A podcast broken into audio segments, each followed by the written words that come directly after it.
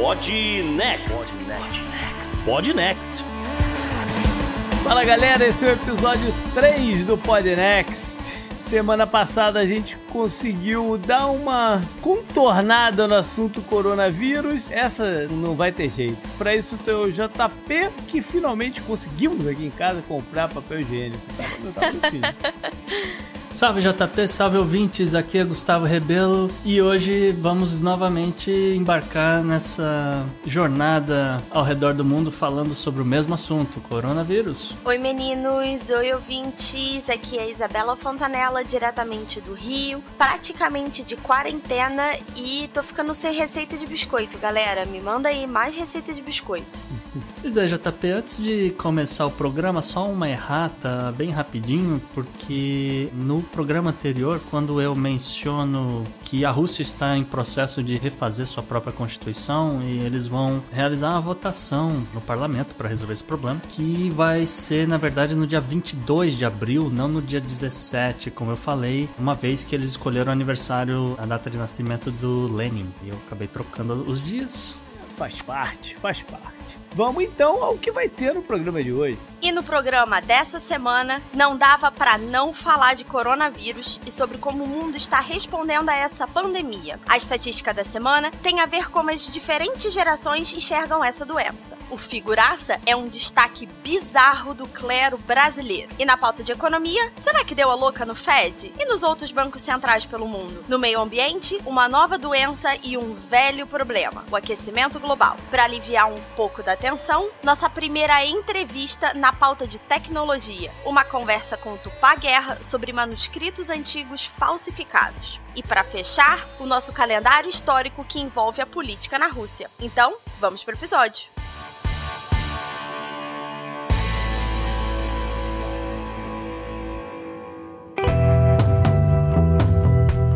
Assunto quente da semana.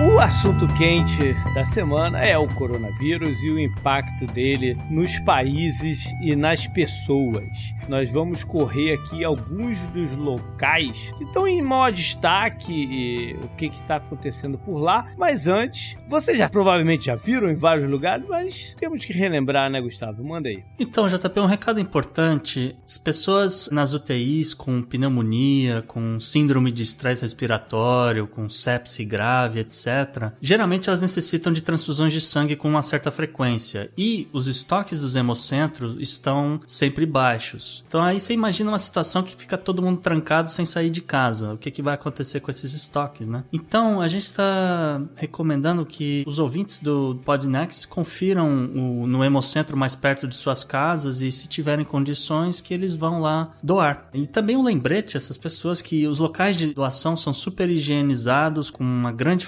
frequência e, portanto, os riscos de uma contaminação por contato, seja de qualquer doença, não necessariamente apenas Covid-19, é muito baixo. Bom, nesse giro pelo mundo, eu acho que a gente tem que começar por onde surgiu a pandemia, né? Que é na China, que está vivendo esse processo desde o final do ano, né? na virada do ano, e já tem alguns sinais positivos vindo de lá, né? É importante a gente abraçar esses sinais positivos, por mais que nem tudo seja confiável, né? nem todas as informações sejam confiáveis, mas há coisas reabrindo, né? há sinais claros de coisas reabrindo. A província de Hubei, lá onde foi o epicentro, continua muito trancada. Mas mesmo lá, aqueles hospitais temporários já estão sendo desativados e tal. E é importante para o mundo inteiro que a China se recupere com força e rápido. É, pois é, JP, como você falou, as cidades ao redor de Hubei já não registram mais casos, tá? Isso aí já acabou, só tem casos realmente sendo registrados em Wuhan. E ainda assim, são mais ou menos uns 14, 13 casos por dia e tal, mas isso foi suficiente para, por exemplo, o governo chinês é, mandar fechar os, os, hospitais que eles acabaram improvisando em ginásios, em escolas e, e, e demais, sei lá,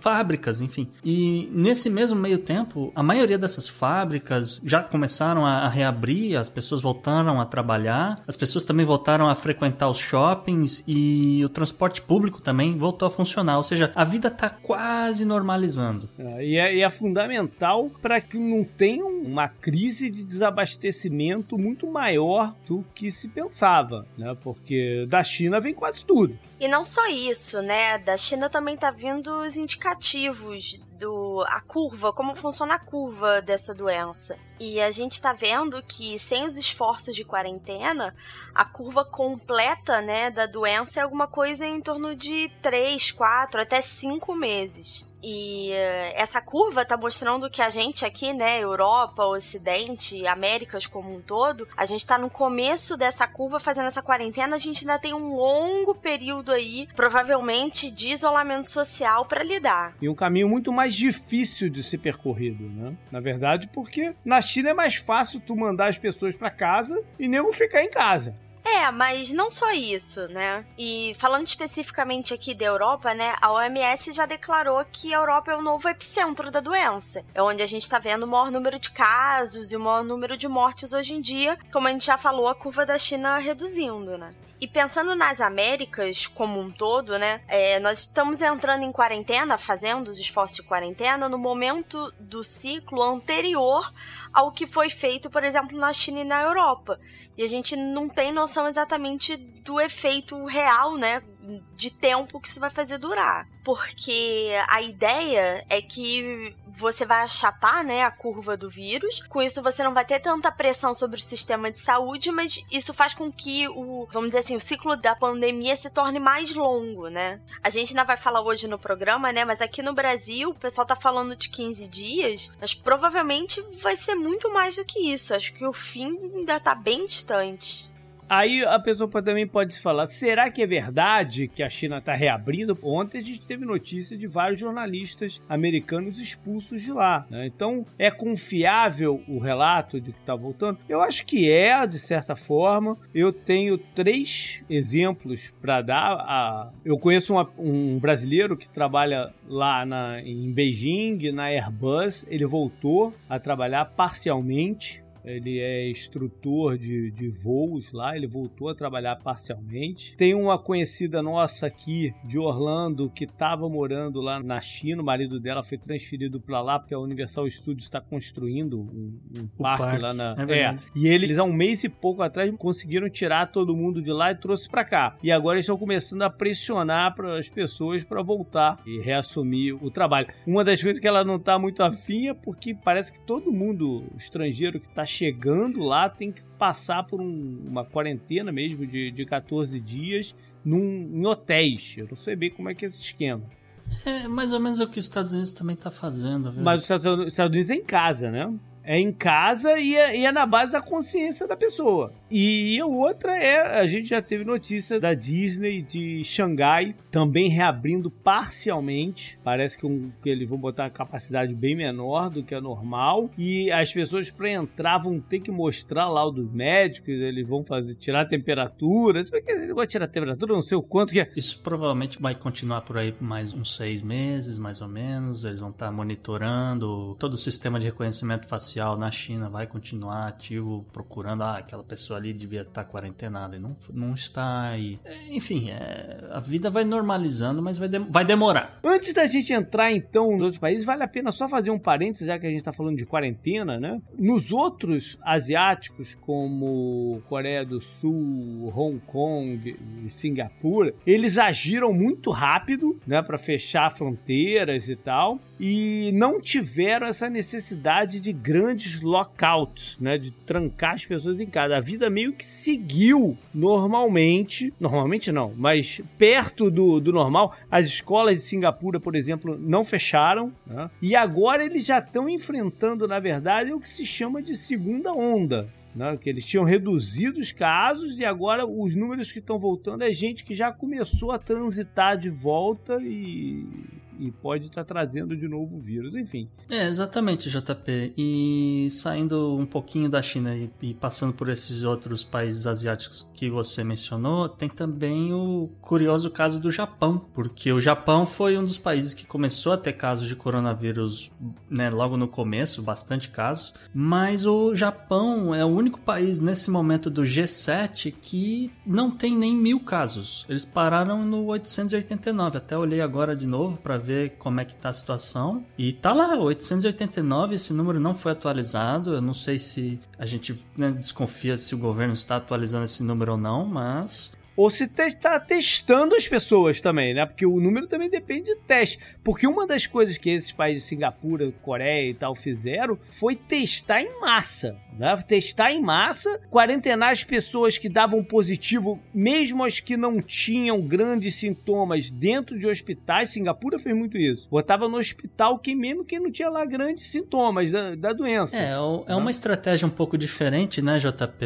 Mas também é uma estratégia válida. Ela também é uma estratégia mais cara. Uhum. Você pega um monte de teste, testa todo mundo, testa algumas pessoas mais de uma vez, porque pode ter dado um falso positivo, mas de qualquer forma, como eu estava dizendo, o Japão nesse exato momento, 889 casos, apenas 29 mortes, estando ali do lado da China. Mas ainda com muita coisa fechada, né? É, não, continua muita coisa fechada, a vida ali não normalizou e a gente nem sabe se nesse momento vai ter Olimpíada. Ainda tem essa discussão. Então, acho que tem tem duas questões importantes, né? A gente falou de Singapura e Hong Kong, mas também tem Taiwan, né? Que teve resultados muito positivos desses testes em massa. E muita gente perguntando por que, que isso não foi feito nos Estados Unidos e no Brasil. E é importante a gente entender que estamos falando de duas situações muito diferentes. Então, esses três que a gente citou são países que, na verdade, são cidades, né? Então, tem um espaço geográfico e uma população muito reduzidos. Por isso, essa não é uma uma estratégia que dá para usar em todos os lugares. Em relação ao Japão, estamos falando de um povo muito disciplinado, né? Isso realmente não me surpreenderia se o número de casos tivesse realmente estacionado em menos de mil. Isso porque as pessoas realmente se quarentenaram e não tiveram contato com ninguém e conseguiram acabar com o ciclo do vírus, simplesmente não tendo contato com outras pessoas.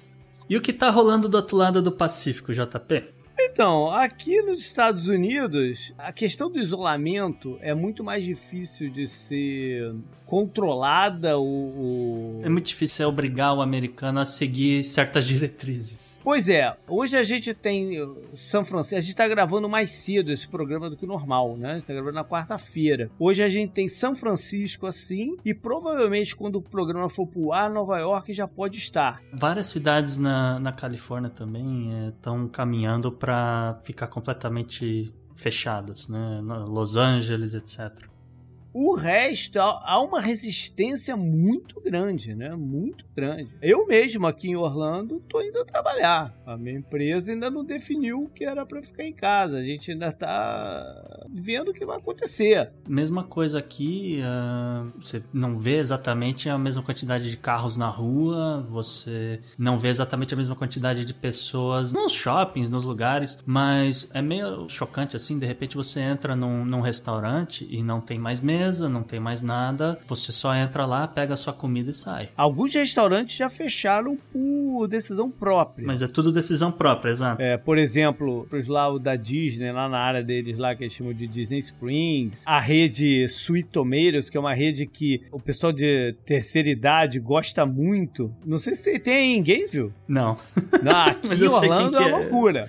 Eu é uma é. loucura. É. E é a base de buffet, né? Então eles já fecharam. Mas enfim, as escolas estão fechadas, né? Escolas é... fecharam, algumas escolas de ensino médio fecharam e só falaram para os alunos voltarem lá para o meados de abril. Pois é. E no meio disso tudo, o governo está começando a agir. O governo dos Estados Unidos que demorou muito, estou falando o federal, né? Demorou muito para admitir que era um problema sério e agora viu que o, o buraco é muito muito mais embaixo e está vindo com grandes medidas aí de alívio econômico, não só para o mercado, né? A gente às vezes fica muito preso no mercado, na bolsa, nos índices, Mas esse alívio promete ser também para a vida das pessoas. Né? Finalmente, né? Porque a maior parte das medidas que tinham sido anunciadas até então eram o que a gente chamava de macroeconomia ou efeitos mais pro lado da oferta, pouca coisa pro lado da demanda.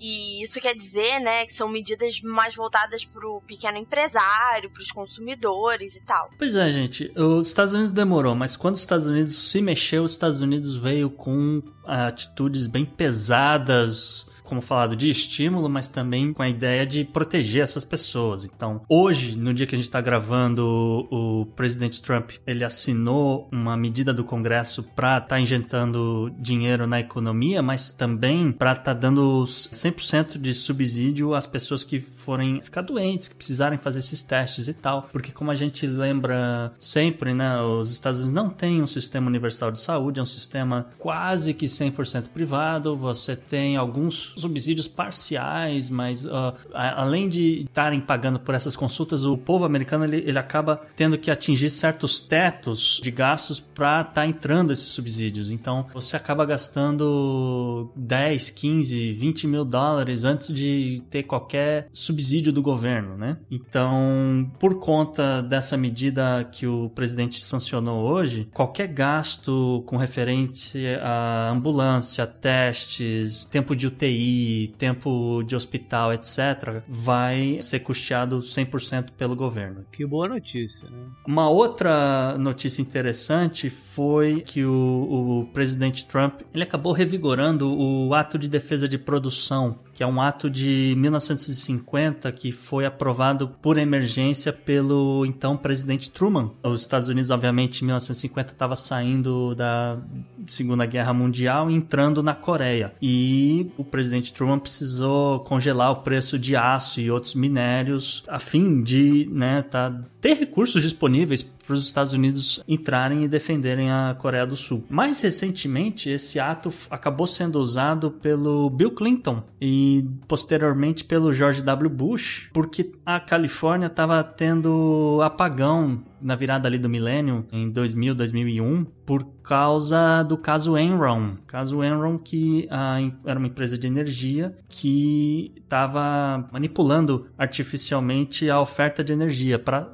fazer o preço subir e nessa brincadeira o CEO da Enron foi preso, uma galera foi presa, a empresa não existe mais, decretou falência, etc. Mas as pessoas não tinham energia, então para garantir o abastecimento de energia sem ter que subir o preço, o presidente presidente da época, tanto o Bill Clinton quanto o George Bush, fizeram a né, energia ser transmitida de outros estados para a Califórnia para resolver o problema. Mas a dúvida que fica agora é com ele dando esse ato, ele pode mover certas indústrias para gerar insumos necessários ao combate ao coronavírus, como os respiradores e tal. É como se fosse, por exemplo, o esforço de guerra mesmo da Segunda Guerra Mundial, de transformar fábricas em negócio de munição e tudo mais? É exatamente isso, JP. Inclusive já está sendo feito. O presidente primeiro mudou o discurso e começou a vir com o papo de de estamos em guerra com um inimigo invisível, estamos em guerra com esse vírus, o mundo está em guerra. Nananana. Enfim, a partir do momento que ele revigora esse ato, ele já fez uma demanda para que algumas fábricas, e aí eu não sei detalhar exatamente quais e onde, mas são fábricas americanas, porque ele pediu absolutamente tudo que, que o CDC disse que precisava para os Estados Unidos estar enfrentando essa crise. Então, uma dessas coisas são 500 milhões de máscaras de proteção. E eu não sei quem vai fazer, eu só sei que o, o governo dos Estados Unidos vai estar comprando essas 500 milhões de máscaras. O mesmo vale para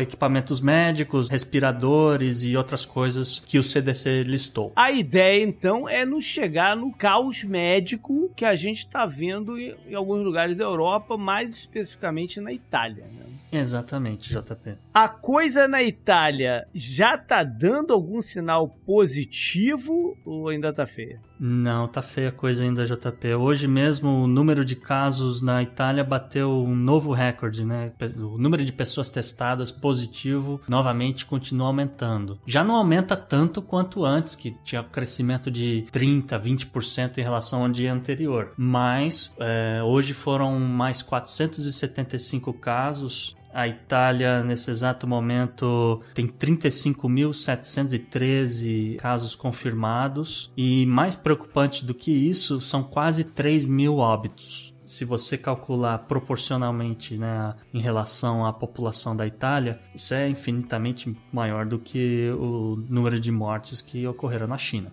Bom, e como a gente tá falando, o caso na Itália não tem nada de, de positivo, apesar de que a Itália realmente está completamente fechada, a gente já tinha anunciado isso na semana passada. Mas, então, o que acontece na Itália? Que o número de médicos infectados continua aumentando, porque o cara tá trabalhando ali horas e horas e horas e, infelizmente, ele não tem tempo de ir para casa tomar um banho nem nada. Então, alguns desses médicos acabam tendo que ser quarentenados. Então, o governo passou uma diretriz que vai autorizar até 10 mil estudantes de medicina, eles ainda não se formaram, mas eles vão estar tá podendo ajudar em certos níveis, como em algumas clínicas, em asilos, etc., realizando testes ou, ou algumas tarefas assim mais básicas, a fim de que os médicos, grandes especialistas, etc., fiquem trabalhando apenas nos hospitais e não, não precisem ficar se deslocando. Também uma forma deles terem uma ideia de quantos leitos eles vão precisar preparar nos hospitais, de quantas UTIs eles têm que remanejar, etc. É, outros países da Europa estão sofrendo bastante também. Se a minha percepção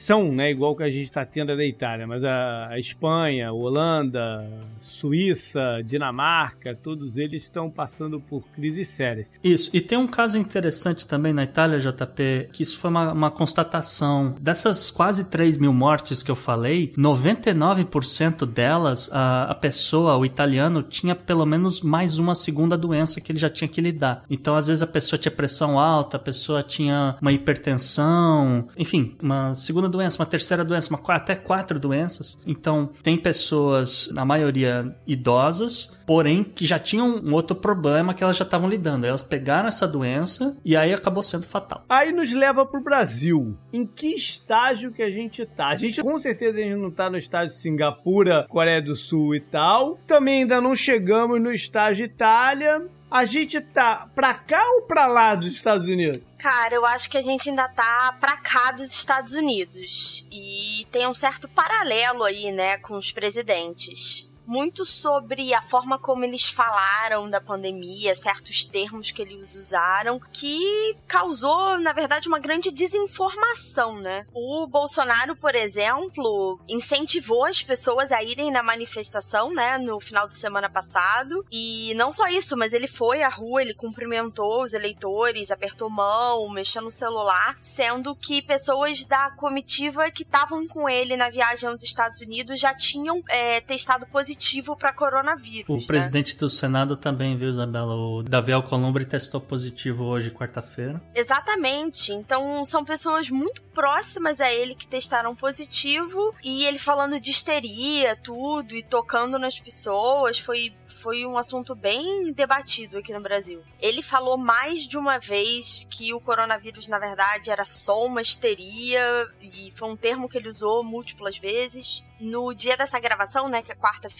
teve uma reunião de alta cúpula com ministros e tudo. E até que ele tava indo relativamente bem, falando da preocupação. E aí no final ele voltou a falar que era só uma histeria. Foi muito zoado pelo uso da máscara, que tava usando errado, que não deveria ter sido usado. Então, bem polêmico, indo na contramão da ideia da imprensa que é disseminar informações positivas, né? E nesse sentido, a gente tá no mesmo pé que os Estados Unidos. A única diferença é que o Brasil, essas mensagens ainda tem muito ruído. Né? Nos Estados Unidos, pelo menos, acabou o ruído. É preocupação e prevenção e vamos ver no que vai dar. Entre aspas, estado de guerra, é. guarda nacional, militares, etc. envolvidos. Seja via o presidente ou seja via o, o ministro da economia, que também dá esses sinais misturados, o resto, né, tá tentando. É, pois é. E quando eu digo que a gente tá antes dos Estados Unidos no ciclo, é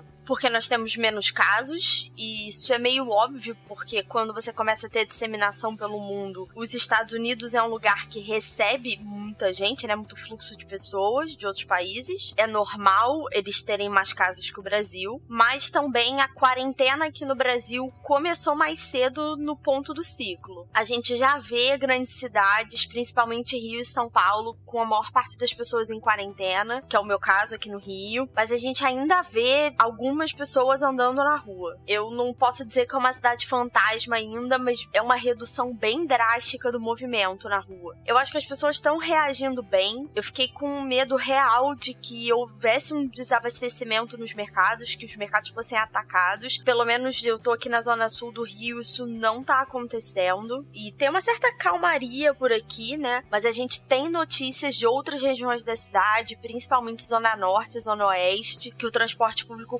continuou funcionando, continuou funcionando lotado. Então não é ainda uma coisa muito uniforme. E a gente tem histórias, por exemplo, de São Paulo, em que as pessoas realmente atacaram as prateleiras no mercado e tem muitos produtos em falta. Bela, pergunta que não quer calar: tem carioca na praia ou não? Tem carioca na praia, né? Porque você falou carioca e praia tem que estar na mesma frase, né, gente? O que vocês acham? Vocês acham que carioca não vai pra praia? Ah, gente, pelo amor de Deus, né? No domingo passado, por exemplo, foi o primeiro dia de sol depois de algumas semanas de tempo ruim no Rio, né? Então, as praias encheram realmente. Na verdade, tem um decreto, né, proibindo o carioca de ir à praia, né? Mas eu, eu ri, né? Sério, seu governador, você vai tentar impedir o carioca de ir à praia no domingo, de sol. Mas uma coisa que eu tenho sentido muito aqui, não sei se vocês aí têm a mesma sensação, meninos, é que a cada 24 horas a gente recebe mais notícias e as pessoas vão tomando um pouco mais de consciência do que realmente está acontecendo. Ah, eu diria até que a cada, sei lá, 3, 4 horas as coisas estão mudando muito, né? Então, assim, se no domingo passado a gente tava vendo todo mundo falando, ah, mantenha-se a um, dois metros de distância, você tinha imagens da praia de Copacabana simplesmente coberta de guarda-sóis, Hoje você já não vê mais muitas pessoas falando que vão à praia, já tem muitos pequenos negócios que estão mudando seus horários de funcionamento, as pessoas estão muito mais conscientes e cobrando mesmo, né? Então, hoje isso aconteceu comigo. Eu tenho um cachorro que precisa ir à rua, então eu saio com ele, né, algumas vezes durante o dia. E aí eu tava num grupo e mandei uma mensagem falando: ah, peraí que eu tô chegando em casa. E aí me cobraram: onde é que você tava que você não tava em casa? Como assim você não tá de quarentena? Quarentena. Como assim você tá saindo? Então, ainda tem essa, essa coisa de muita gente cobrar mesmo pro, pro bem maior, né? Pro bem comum. E o fato da gente tá entrando nesse esquema de quarentena, né? Num ponto anterior do ciclo, pode evitar que o pior aconteça. Mas vai fazer arrastar o ciclo ao longo dos próximos meses. Uma razão disso é o nosso próximo assunto. Up next. Up next. Up next.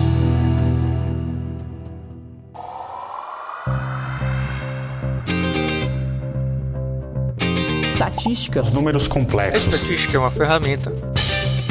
Diga lá, Gustavo, o que que o Harris Poe descobriu? Então, pois é, JP, saiu uma pesquisa da Harris Poll no último fim de semana, pouco antes do Trump declarar a emergência, né? Essa pesquisa dizia que a população idosa, né, acima de 60 anos, apenas 47% deles tem de fato medo de morrer de Covid-19 nos Estados Unidos. Nessa mesma pesquisa, né, para dar um contraste, 57% dos millennials diz responderam dizendo que tem medo de morrer. Por outro lado, além de não temerem a doença respiratória, 77% da população adulta acima de 65 anos não tem qualquer receio de pegar a doença por conta dos seus hábitos de higiene, contra 67% dos millennials. Agora, de todos os dados da pesquisa, o mais preocupante é que 25% da população acima de 65 anos não faz a menor ideia do que é o SARS-CoV-2. É, é- é- essa questão da informação é triste, mas pelo outro lado, pegando esses números do medo de morrer, do medo em geral, eu, eu até entendo. Eu sou muito idosa, já passou por tanta coisa na vida. Eu vou dar um exemplo concreto aqui. A, a avó da Francine até o domingo estava aqui na nossa casa, nos Estados Unidos, que ela vem todo ano pro aniversário do meu filho. Ela tá com 95 anos de idade. E ela já passou por tanta coisa na vida, cara, que ela falou, porra, medo de morrer eu não tenho não, cara. Se você fosse fazer a pesquisa por medo de sofrer até morrer, esse, número ia ser muito maior. Mas o medo de morrer em si, talvez pra lá. Por exemplo, no caso dela, vou dar um exemplo só de coisa que ela já passou, rapidamente pra gente mudar de assunto. Ela estava em Londres, o pai dela trabalhava no consulado brasileiro em Londres na época da Segunda Guerra Mundial. Ela viveu, viveu os bombardeios de Londres. Eles foram evacuados para o Canadá num comboio que saiu com 23 navios, se eu não me engano, eram 23 navios. Pô, sensacional. Esse comboio foi atacado por U-boats e todos os navios, menos o dela, todos os outros navios foram afundados.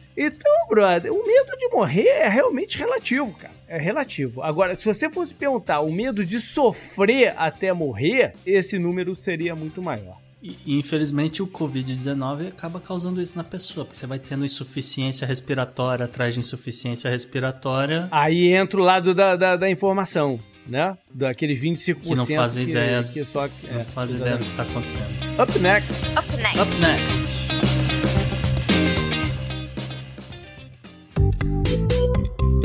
Enemies are innovative and resourceful, and so are we. They never stop thinking about new ways to harm our country and our people, and neither do we. You can actually see Russia from land here in Alaska.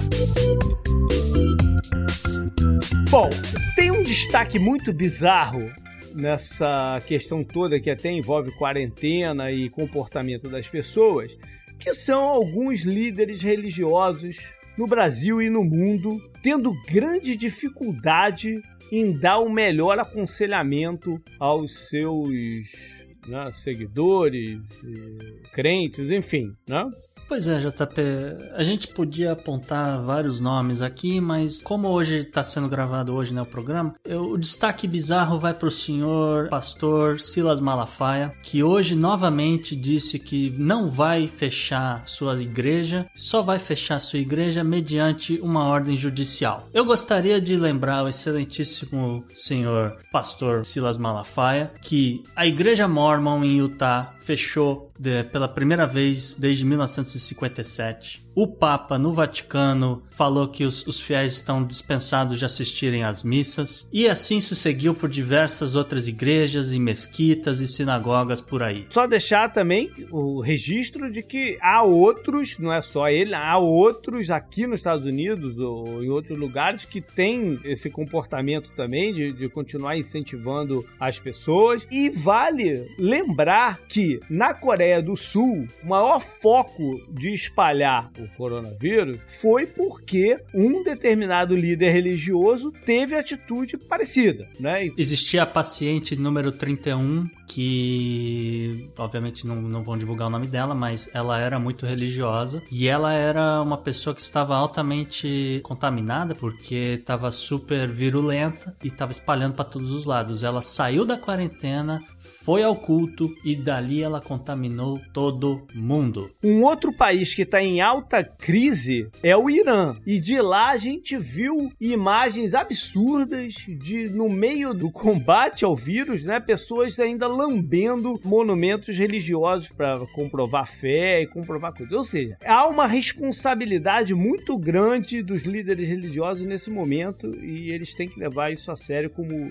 os governos e outros estão começando a levar. Você falou em fé, né? Uma das declarações mais polêmicas dele é que ele falou para as pessoas continuarem indo ao culto porque disse que as pessoas que veneram a Deus não pegam coronavírus. E essa ideia de, de juntar fé e prevenção, para mim, beira a irresponsabilidade. Porque você coloca cada vez mais pessoas em risco. A gente vai descobrir isso de maneira empírica.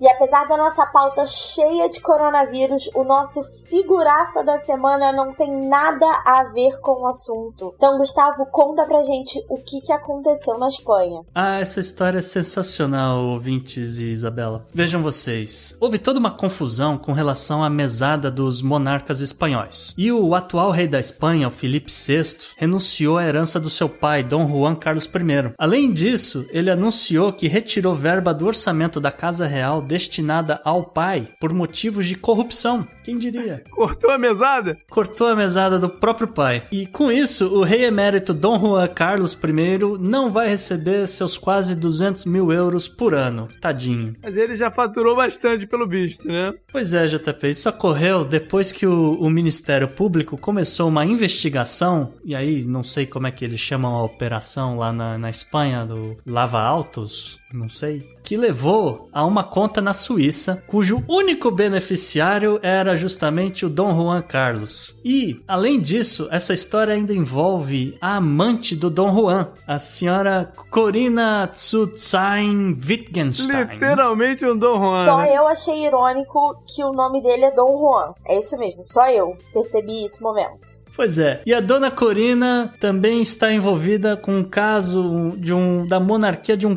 conhecido paraíso fiscal europeu chamado Mônaco. Acontece que Corina, ela é muito relevante para o caso porque, segundo as investigações, existe toda uma possível conexão entre pagamentos de comissões a ela que partiram da conta do Dom Juan, que Justamente, ela recebeu logo após ajudar na aprovação da construção de uma linha de trem de alta velocidade entre Meca e Medina, na Arábia Saudita. Um contrato que rendeu 6,7 bilhões de euros aos cofres espanhóis. Rapaz, vale a pena falar que o, o rei, que é rei porque o pai abdicou, ele fez um pronunciamento hoje, quarta-feira, e rolou uma espécie de um panelaço lá também quando ele estava falando. Ou seja, o, lance de monarquias nos países europeus, em breve vão. Eu tenho sensação que vão ser muito questionados. Quem sabe não começa aí pela,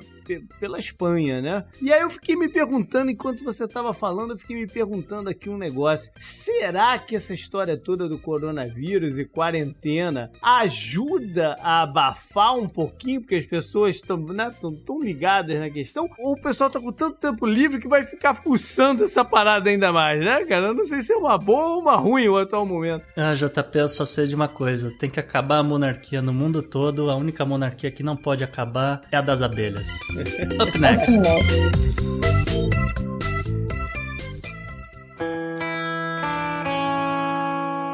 Economy. Economy. Economia mundial. Mas Isabela Fontanella, nossa correspondente no Rio de Janeiro, nem tudo é política, tem também um lado econômico na situação, né? O que, que você tem de novidade essa semana pra gente? Então, né, gente, a gente vem falando que a gente ainda não tem é, números, né, do real impacto do coronavírus, mas a verdade é que esses cálculos estão começando a aparecer. Então, especialmente para a economia europeia, o Goldman Sachs liberou um estudo sobre qual será o resultado da economia europeia, de várias economias europeias no ano de 2020, e a gente vê para a zona do euro a expectativa de uma recessão de 1,7%, né? E quando a gente fala, por exemplo, de economia americana, já espera-se uma retração na ordem de 14% nesse segundo trimestre do ano nos Estados Unidos. Mas a principal pauta da semana realmente é, são os grandes pacotes anunciados pelos bancos centrais em todo o mundo para tentar conter essa recessão e esse contágio causado pelo coronavírus, né? E acho que a gente falou sobre isso no primeiro episódio, que na verdade uma das grandes novidades desse movimento é que a gente está vendo os bancos centrais agirem de forma quase que preventiva. Então, quando a gente olha outros momentos de recessão histórica ou de recessão muito profunda, os bancos centrais em geral esperavam um pouco mais de tempo, a recessão até se instalar antes de agir e tomar medida na tentativa de é, reanimar a economia. E no caso do coronavírus, a gente está vendo uma movimentação vindo no momento anterior até. Então não tá, não estão esperando que o pior aconteça, estão tentando remediar aí no meio do caminho, talvez por perceberem a real dimensão, né? A, o possível buraco em que a gente está se metendo aí economicamente falando. Então, por exemplo, a gente vê o Fed americano e não só o Fed, né, mas o governo americano como um todo liberando pacotes e medidas que já bate o trilhão de dólares, além do corte de 1% nos juros numa reunião extraordinária, levando os juros americanos a 0%, né? A gente falou disso no último episódio. E esse pacote inclui uma série de medidas. Então, inclui crédito à empresa empresas, é uma possível redução na carga tributária, além da grande novidade da semana, que seria o envio de cheques diretamente aos cidadãos. E acho que o Gustavo podia falar um pouco mais em detalhes pra gente, já que ele viveu isso em um outro momento aí. Pois é, Isabela, o presidente Trump e o seu secretário Steve Mnuchin andam conversando e andam pressionando o Senado e o Congresso dos Estados Unidos, mas principalmente o Senado, que é quem pode decidir de fato,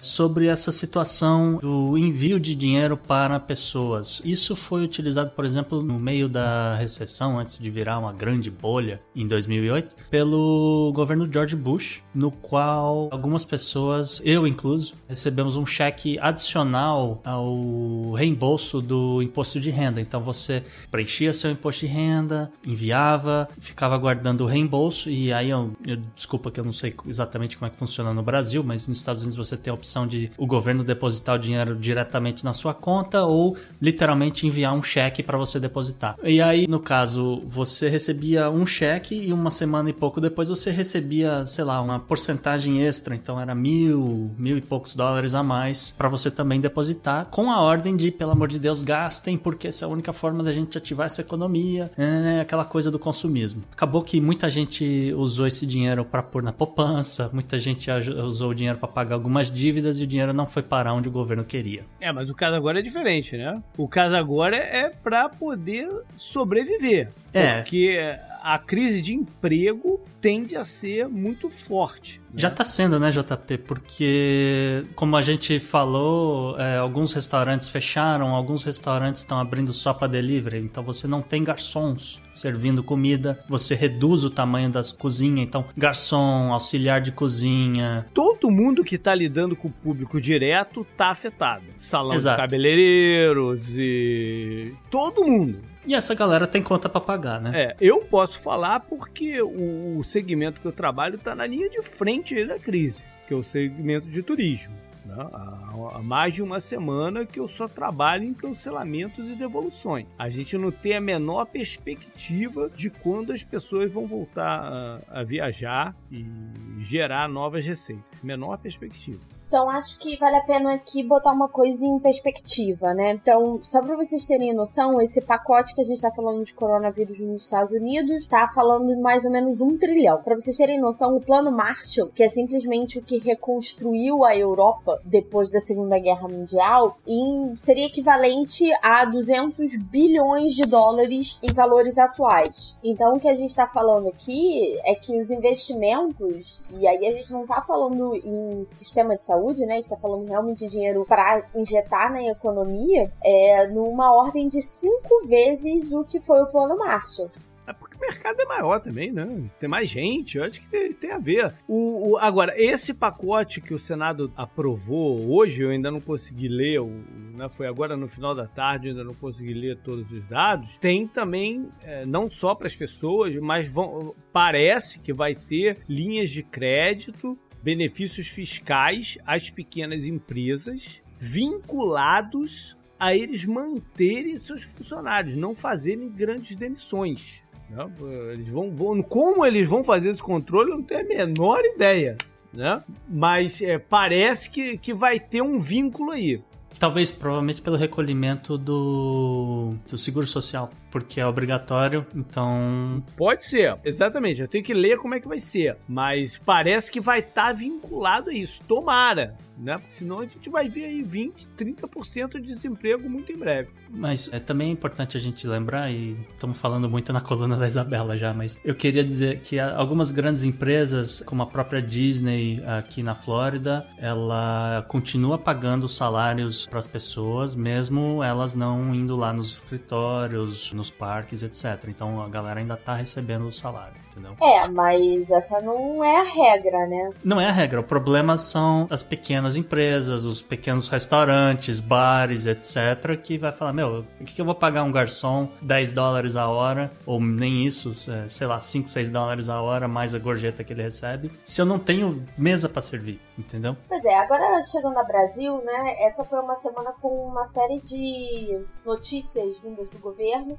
e principalmente o pacote do Ministério da Economia está prevendo 147 bilhões de reais em diversas frentes, tá? Então a gente tá falando de novos saques ao FGTS, adiantamento do abono salarial, adiantamento do 13 terceiro de aposentados, aumento do Bolsa Família, além do adiamento do pagamento de encargos da folha salarial, como é o caso da contribuição do FGTS. E para mim, uma das coisas mais importantes, né, que é o que a gente já acabou de falar sobre determinadas mãos de obras, pessoas, né, que não, não vão receber nesse período, o pagamento de 200 reais mensais para autônomos de baixa renda por até três meses. Outras medidas que foram faladas incluem o aumento do crédito para pequena e microempresa e o remanejamento de fundos do orçamento para o Ministério da Saúde, porque é, até a gravação desse episódio a gente ainda estava ainda preso no orçamento, porque na terça-feira o presidente Bolsonaro enviou ao Congresso um pedido para que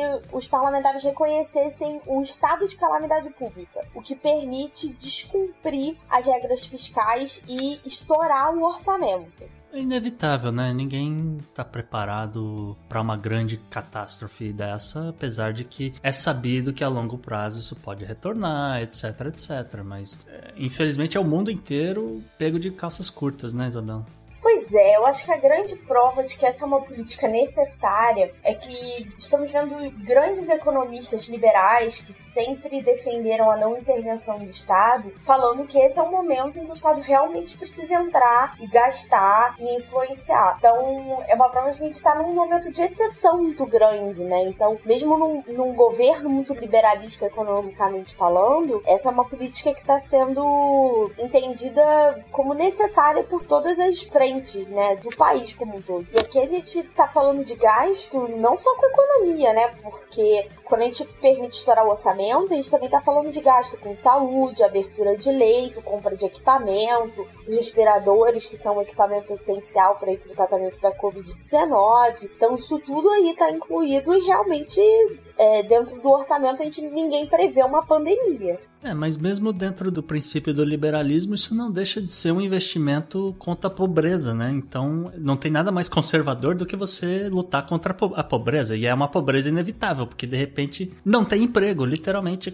o desemprego dispara do dia para noite e não, não, né? Como é que você faz? Então, você antecipa. E a última ferramenta do arsenal que estamos vendo o governo usar é a queda da taxa Selic, que é a taxa básica de juros do país, de 4,25 para 3,75, um corte de 50 BPS, né, o meio ponto percentual, que vem na esteira aí do, de cortes em outros países, mas é bem mais tímido do que a média mundial que veio cortando por volta de 1% ou acima disso. Mas aqui no Brasil, esse corte não pode ser muito maior por uma série de motivos, por taxa de juros estrutural, tem a ver também um pouco com a inflação, porque com o dólar disparando, a gente tem uma certa pressão inflacionária interna, a própria saída de dólares do país, país, né? Então não é. Esse meio ponto é mais conservador do que outros países porque tem muitos outros fatores a serem considerados. E mais um indicativo da ata é que eles não preveem novos cortes, mas estão acompanhando a situação, especialmente esse contágio do Covid-19. E falando do epicentro do coronavírus, né, que é a Europa, não só os países individualmente, mas o Banco Central Europeu também falou de pacotes para ajudar os países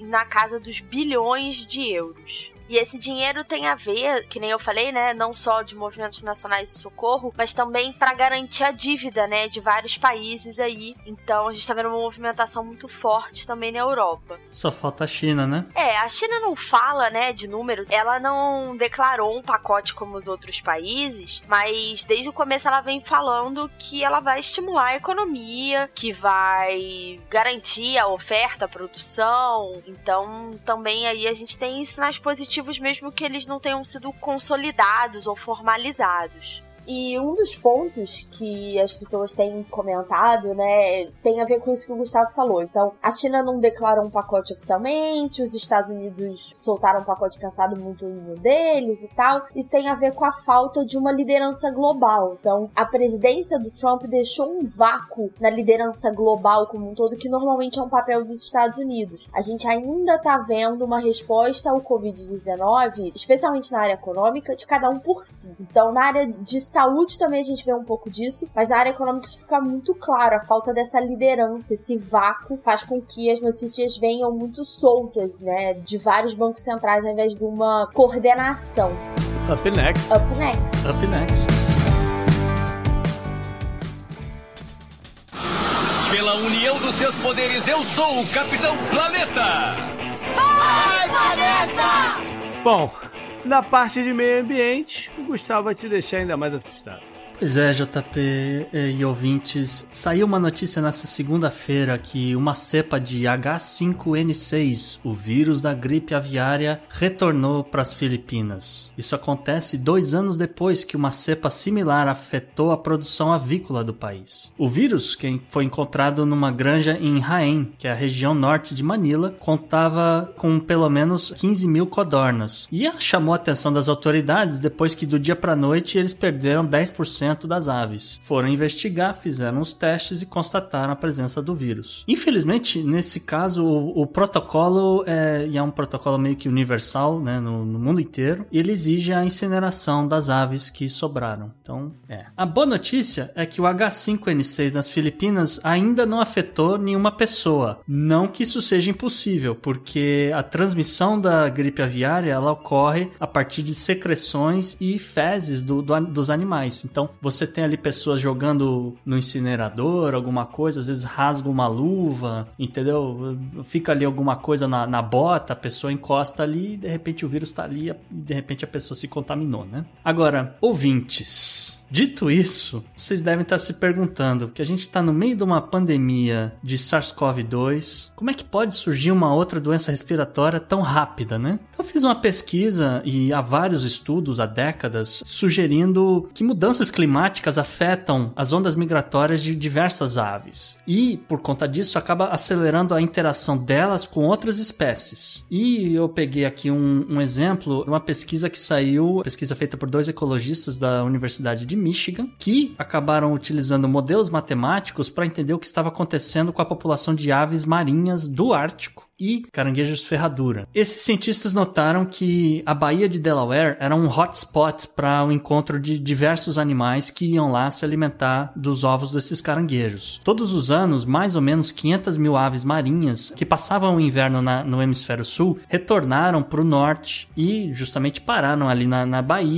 um encontro que acontece mais ou menos em maio, onde eles descansam, se alimentam e seguem viagem. Porém, outros animais também acabam migrando para lá pelo mesmo motivo. São eles é, patos de diversos locais dos Estados Unidos, outras aves locais dali da região acabam indo para lá para se alimentarem, etc. Acontece que os dois cientistas perceberam que essas aves marinhas, elas, se elas chegam um pouquinho antes ou um pouco depois da, da época ali em maio, o número de aves infectadas com gripe aviária tende a subir exponencialmente, justamente por conta dessa interação com outras aves vindo de outros lugares do país. E aí já viu o que, que acontece? Você tem uma ave que percorre uma grande distância, como eu falei, elas vêm do hemisfério sul para o norte e depois do norte para o sul, obviamente que elas estariam carregando um, um possível vírus para outras regiões. E, e, eventualmente essas aves acabam tendo contatos com pardais, com outros animais locais, até chegarem nas codornas de Rain. Mas esse é só um exemplo. Tem diversos outros exemplos de diversas outras espécies que também migram, não necessariamente só aves. Qual foi a, qual foi a ave tar, tarada que trepou com a codorna?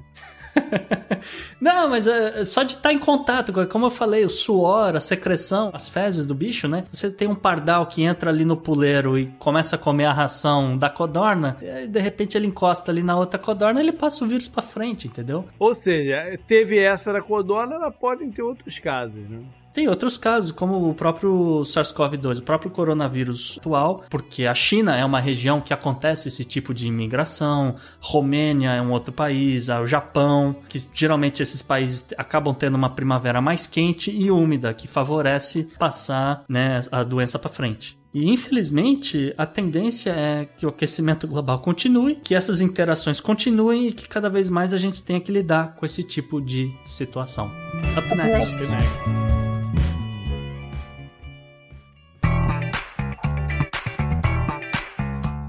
Não é pescaria, é tecnologia.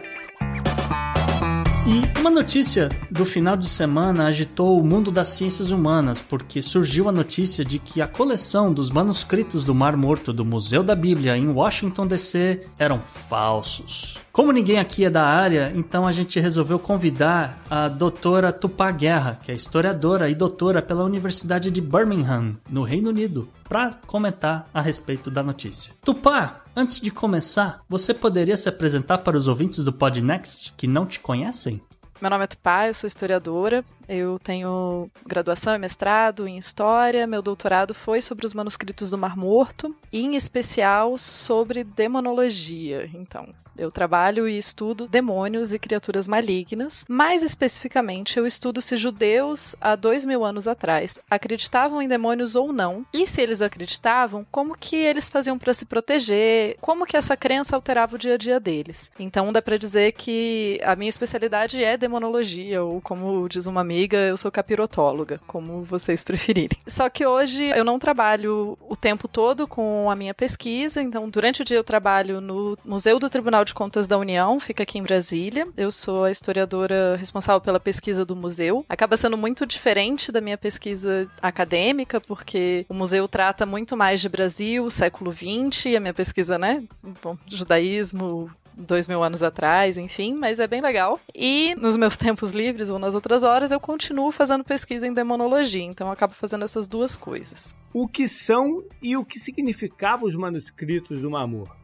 onde como eles foram encontrados. Manuscritos do Mar Morto é um termo que a gente usa, seria tipo um termo guarda-chuva para vários tipos de manuscritos, mas eles é um termo que a gente usa para falar sobre todos os manuscritos que foram encontrados na região do Mar Morto. Então, você tem lá, se você pegar o mapa, olhar o Mar Morto, tudo ali em volta, qualquer manuscrito que foi encontrado em cavernas ali em volta, em geral é chamado de manuscrito do Mar Morto. Eles começaram a ser encontrados mais ou menos em 1947, quando beduínos encontraram alguns alguns manuscritos numa caverna e daí a partir disso eles levaram para a cidade para vender. Eles já sabiam que era uma antiguidade que tinha algum valor. Assim que esses manuscritos começaram a aparecer, se levou para alguns pesquisadores da École Biblique, que é uma instituição de pesquisa que fica em Jerusalém. Se percebeu na hora que eles eram muito antigos e que eles eram uma descoberta significativa e assim eles começaram então a estudar e a, a tentar entender. E daí, claro, a gente tem, tem muita história para contar de como foi uma corrida para conseguir comprar todos os manuscritos e recuperar. E pensa que isso é pós Segunda Guerra Mundial, momento de fundação do Estado de Israel, enfim. Você tem muitas questões políticas envolvidas na forma como os manuscritos foram encontrados e como eles foram adquiridos e como eles foram preservados. Mas o que a gente pode dizer assim, por que, que a gente acha tão importante? Porque para muita gente os manuscritos do Mar Morto podem ser considerados talvez a maior maior descoberta arqueológica do século XX? Possivelmente. Depende um pouco do, do seu parâmetro. Mas por quê? Então, os manuscritos do Mar Morto, eles trazem pra gente, basicamente, textos religiosos judaicos de cerca de dois mil anos atrás. Eles vão, então, alguns... Uh, o mais antigo é mais ou menos de 300, antes da Era Comum, e o mais novo por volta de 70 da Era Comum. Depois eu falo um pouco como que a gente consegue saber essas datas. E eles trazem as cópias mais antigas de um livro que acaba sendo fundamental fundamental para a civilização ocidental, especialmente, que é a Bíblia. Então, só que eles só trazem cópias de textos do Antigo Testamento, não existem cópias do Novo Testamento. Então, não existem menções a Jesus, não existem. É, nada do, do Novo Testamento faz parte dos manuscritos do Mar Morto. Ainda assim, eles são muito relevantes, não só para a gente entender o texto bíblico em si, ou o Antigo Testamento,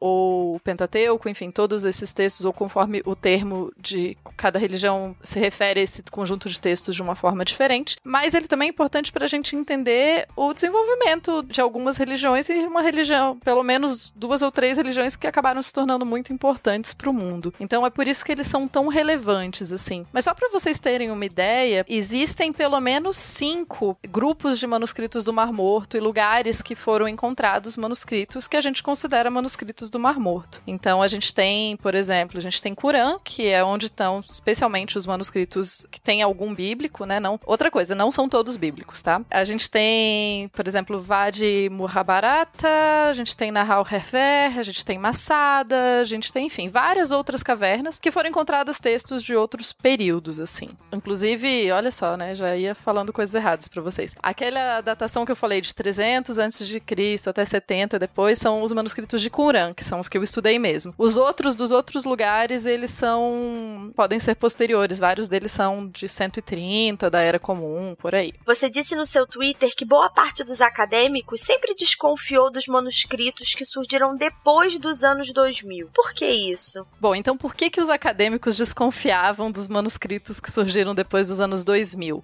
Como eu disse, é bem complicada essa história de como que os manuscritos foram recuperados. Assim, você tem a princípio os beduínos pegando os manuscritos e vendendo, depois você consegue, especialmente a Jordânia vai financiar várias expedições arqueológicas, depois Israel vai financiar algumas expedições arqueológicas, enfim, vai ser todo um rolê ali para pegar esses manuscritos e meio que sempre a gente sabe que é possível que alguns dos manuscritos foram vendidos para outras pessoas e não nessa coleção principal que hoje se encontra em Israel. Então, de tempos em tempos aparece algum manuscrito. Só que a partir dos anos 2000 começaram a aparecer vários manuscritos e muita gente ficou desconfiada desses manuscritos. Primeiro porque a gente tem uma ideia de onde vêm os manuscritos e daí quando, por exemplo, quando você compra um manuscrito, você já pergunta, né, tipo, ah, quem achou, onde achou, etc. Por sinal, não comprem manuscritos, tá? É errado. Mas eu já chego nessa parte. O importante, então, é que os manuscritos dos anos 2000, eles não tinham uma procedência muito certa, eles eram, acabavam fazendo todo mundo ficar desconfiado sobre eles. Além disso, eu não trabalhei com os manuscritos desses manuscritos pós-2000, mas todo mundo que tinha trabalhado já tinha visto sinais de que eles tinham problemas. Então, quais são problemas, assim, né? Por exemplo, você teria um, a escrita por cima da sujeira, e os manuscritos mais antigos você a, escreveram num pergaminho limpo e depois a sujeira se acumulou. E daí, quando você tem a escrita por cima da sujeira, aparenta que essa escrita foi feita depois. E isso é um ponto importante. Por exemplo, se a gente usar a técnica só de carbono 14 para datar esses manuscritos depois de 2000, a probabilidade deles darem da mesma época dos outros é muito grande, porque foram encontrados junto com os manuscritos também pergaminhos em branco. E é muito provável que esses manuscritos que foram agora definidos como manuscritos falsos, possivelmente alguém comprou esses pergaminhos em branco e escreveu por cima deles, e daí, por isso, enfim, você tem. Então, as principais razões científicas para saber por que, que a gente desconfiava desses manuscritos é a procedência desses manuscritos e características técnicas deles mesmo, né? Ah, tem a tinta tá errada, a, a sujeira não tá por baixo da tinta, o que é muito esquisito, o tipo de letra, enfim, tem várias técnicas que a gente usa para ver se o manuscrito é, é real ou, enfim, para analisar ele. E Tupá, o que os manuscritos falsos revelaram que não se sabia antes? Os manuscritos falsos, a princípio, a rigor, não revelaram nada demais, nada novo, nada incrível. Isso é uma coisa também, assim. Os manuscritos do Mar Morto a gente tem mais de 900 só de Qumran, que são mais os textos religiosos mesmo, sem ser as cartas e os outros tipos de textos que tem em outras cavernas. Os manuscritos de Qumran, eles revelaram muito sobre a vida das pessoas naquele período, mas eles não trouxeram nenhuma super coisa, alguma coisa que a gente já não desconfiasse ou alguma coisa, enfim. Especialmente nos textos sagrados. Menos da metade dos manuscritos de Qumran não é algum texto texto que faz parte do cânone, né? Tanto do Antigo Testamento, ou enfim, da Bíblia judaica, enfim, qualquer termo que a gente for usar. Mas eles não trazem grandes revelações no sentido de, nossa, eles provam que algum texto é falso, ou enfim, não é. Tanto esses manuscritos falsos quanto os outros não revelaram nada demais, assim. Inclusive, se ele tiver uma coisa muito fora do que o conjunto dos outros textos já falava, isso ia aumentar mais a nossa desconfiança. Então, a princípio, esses textos são cópias de, sei lá, tem. Eu não lembro quais são os 16 do Museu da Bíblia, mas eles são bem fragmentários. Ele tem, sei lá, um pedaço do livro, uh, sei lá, Isaías, ou alguma coisa assim. Então não, não é nada muito além. Como pode um museu, como no caso o Museu da Bíblia, comprar artefatos falsos? Como eu já disse antes, os donos do Museu da Bíblia têm questões muito complicadas. Eles já foram. Não tô nem falando de acusações, eu vou tentar me manter só no, no que a gente já sabe. Eles foram acusados antes e foram condenados pelo governo dos Estados Unidos por roubo de antiguidades. Ou seja, eles compravam no mercado negro antiguidades que foram saqueadas de outros países para colocar no museu deles. Eles tiveram que devolver uma parte considerável dessas coisas, mas aparentemente não devolveram tudo. Eles pagaram uma multa, mas aparentemente não se sabe se eles pagaram tudo. Então, é, se eu acredito totalmente na narrativa que eles foram vítimas, eu desconfio um pouco, porque eu acho que eles têm sim uma. O Museu da Bíblia sempre teve um interesse em ter manuscritos do Mar Morto na coleção deles. Vamos dizer que assim, os, os, manuscritos do Mar Morto que existem e que a gente tem mais certeza que são manuscritos mais originais, etc, eles são, eles não têm nem preço, assim, é uma coisa que a gente não consegue nem colocar um preço, porque são artefatos únicos. Então, para o Museu da Bíblia, um museu nos Estados Unidos, um museu que tem um viés claramente religioso, então o Museu da Bíblia ele tem muito uma questão de não ser tão um museu crítico, ele é um museu que busca mais confirmar uma narrativa. Então, eu desconfio um pouco, sim. Eu não acho que é uma instituição séria suficiente desconfio, sim, que talvez. Eu nem acho que talvez eles até tenham sido enganados, mas eles estavam talvez até querendo ser enganados, assim. De qualquer forma, enfim. Além disso, os testes para definir se um manuscrito é verdadeiro ou não, eles não são tão simples assim. E quais são as técnicas usadas para determinar se uma relíquia como essa é falsa ou verdadeira? Justamente, quais as técnicas que a gente usa, né? Então a gente vai pegar um manuscrito. Muita gente acha que, ah, então a gente vai fazer um teste de carbono 14. Não. Primeiro porque o teste para fazer o teste de carbono 14 é uma técnica invasiva, ou seja, você vai ter que destruir um pedaço do manuscrito para poder fazer o teste. Esse teste vai dar uma resposta muito ampla. Além disso, como eu falei antes, a gente você pode pegar um pergaminho antigo e escrever uma coisa em cima então o teste não serve exatamente para dizer se é real. Então o que a gente faz? A gente faz uma série de técnicas então a gente usa o que a gente chama de análise né, externa e interna. A análise externa é olhar para o material. Ah, tá, é um pergaminho. Outros, outras coisas dessa época foram feitas nesse mesmo material? Sim. Hum, então, possível que seja. Ele está envelhecido conforme os outros que a gente já conhece desse mesmo período? Tá, beleza. O tipo de tinta, pô, não, sei lá, se tivesse uma tinta roxa, você fala, pô, nessa época não tinha, não se fazia essa tinta nessa região. Então já é uma coisa. Mas não, no caso desses da Bíblia, a gente olha a tinta, a tinta parece também verdadeira. Beleza. Então a gente fez a crítica externa, a gente olhou os elementos externos do manuscrito. Agora a gente vai fazer a crítica interna, que é basicamente você vai ler o que está escrito. E a partir de ler o que está escrito, como a gente já tem vários outros manuscritos e a gente tem vários outros textos, a gente consegue identificar características de escrita de determinadas épocas. Pois é, existem características de escrita e a nossa característica de escrita hoje também existe. Então você consegue entender as características da escrita de cada época. Então, por exemplo, como se desenha a letra, como se... isso a gente consegue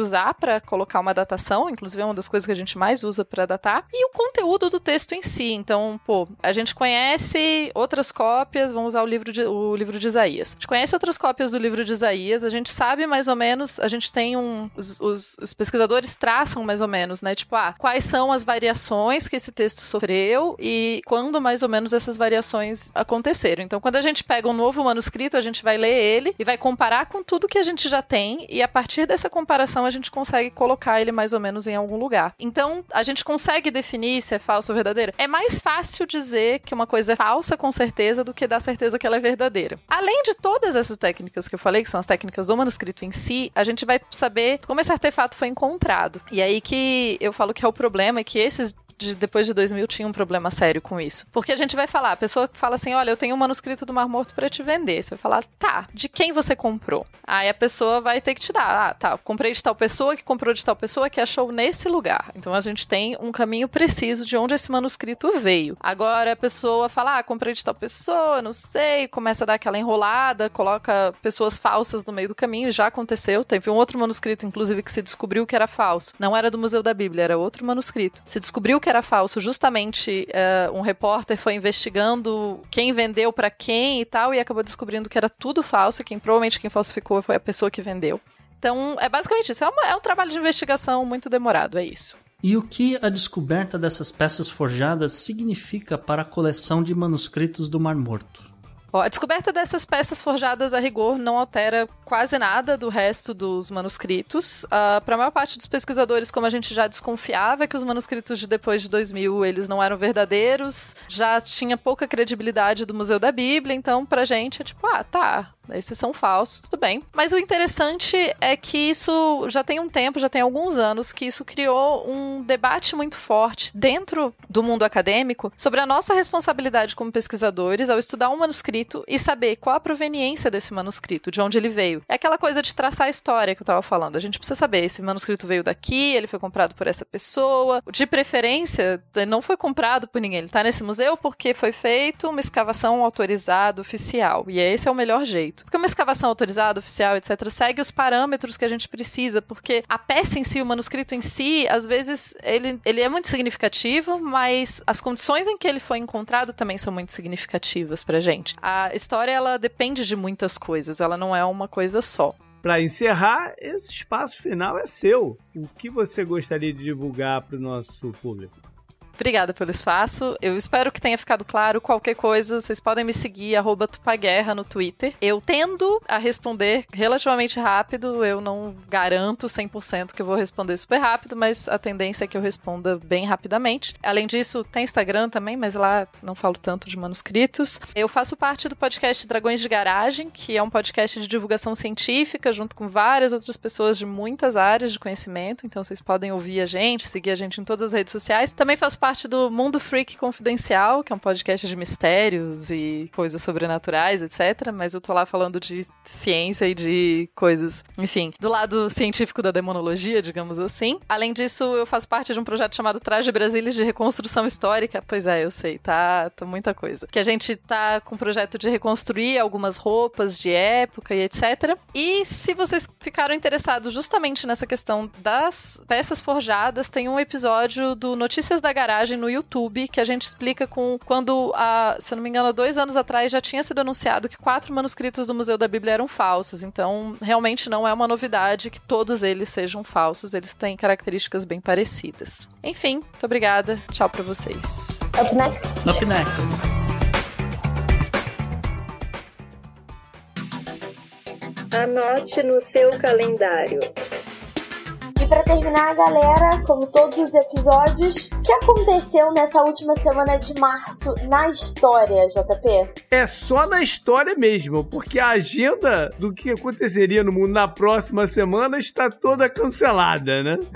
Então, é só da história mesmo. Falando em fim de monarquia, e no dia 21 de março de 1975, depois de 3 mil anos, a Etiópia decidiu abolir sua monarquia, ou seja, os africanos na frente dos europeus. Não.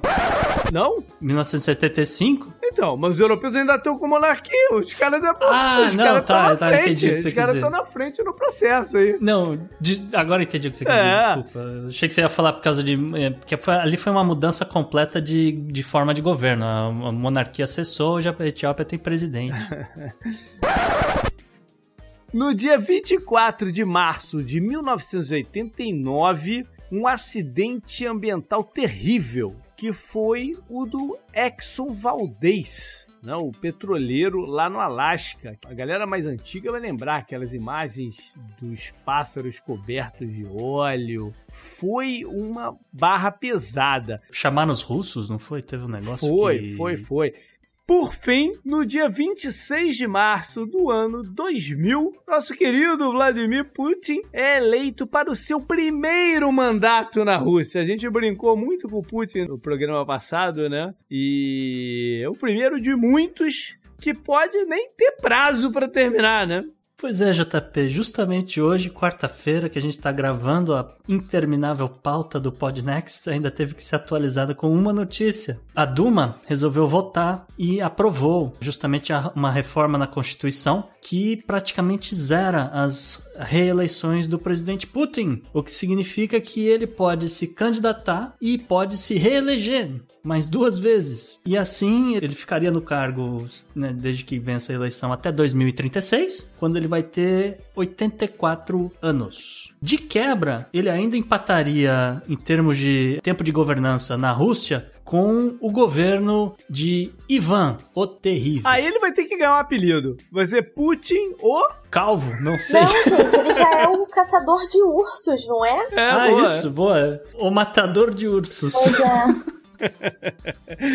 Valeu, galera. Então vocês sabem, críticas, sugestões e comentários e apontar caneladas, tudo isso você pode mandar para o e-mail contato opodnext.com ou por onde quiser, no Instagram, né, que a Bela tem movimentado, e mais no Twitter, na minha conta do JP underline Miguel Adu no arroba gu underline rebel. E vocês podem acompanhar os biscoitos em arroba Bela Fontanella, tudo com dois L's. Além do nosso próprio o arroba o Podnext. Valeu, galera. Até mais. Beijo, gente. Até semana que vem. Até a próxima.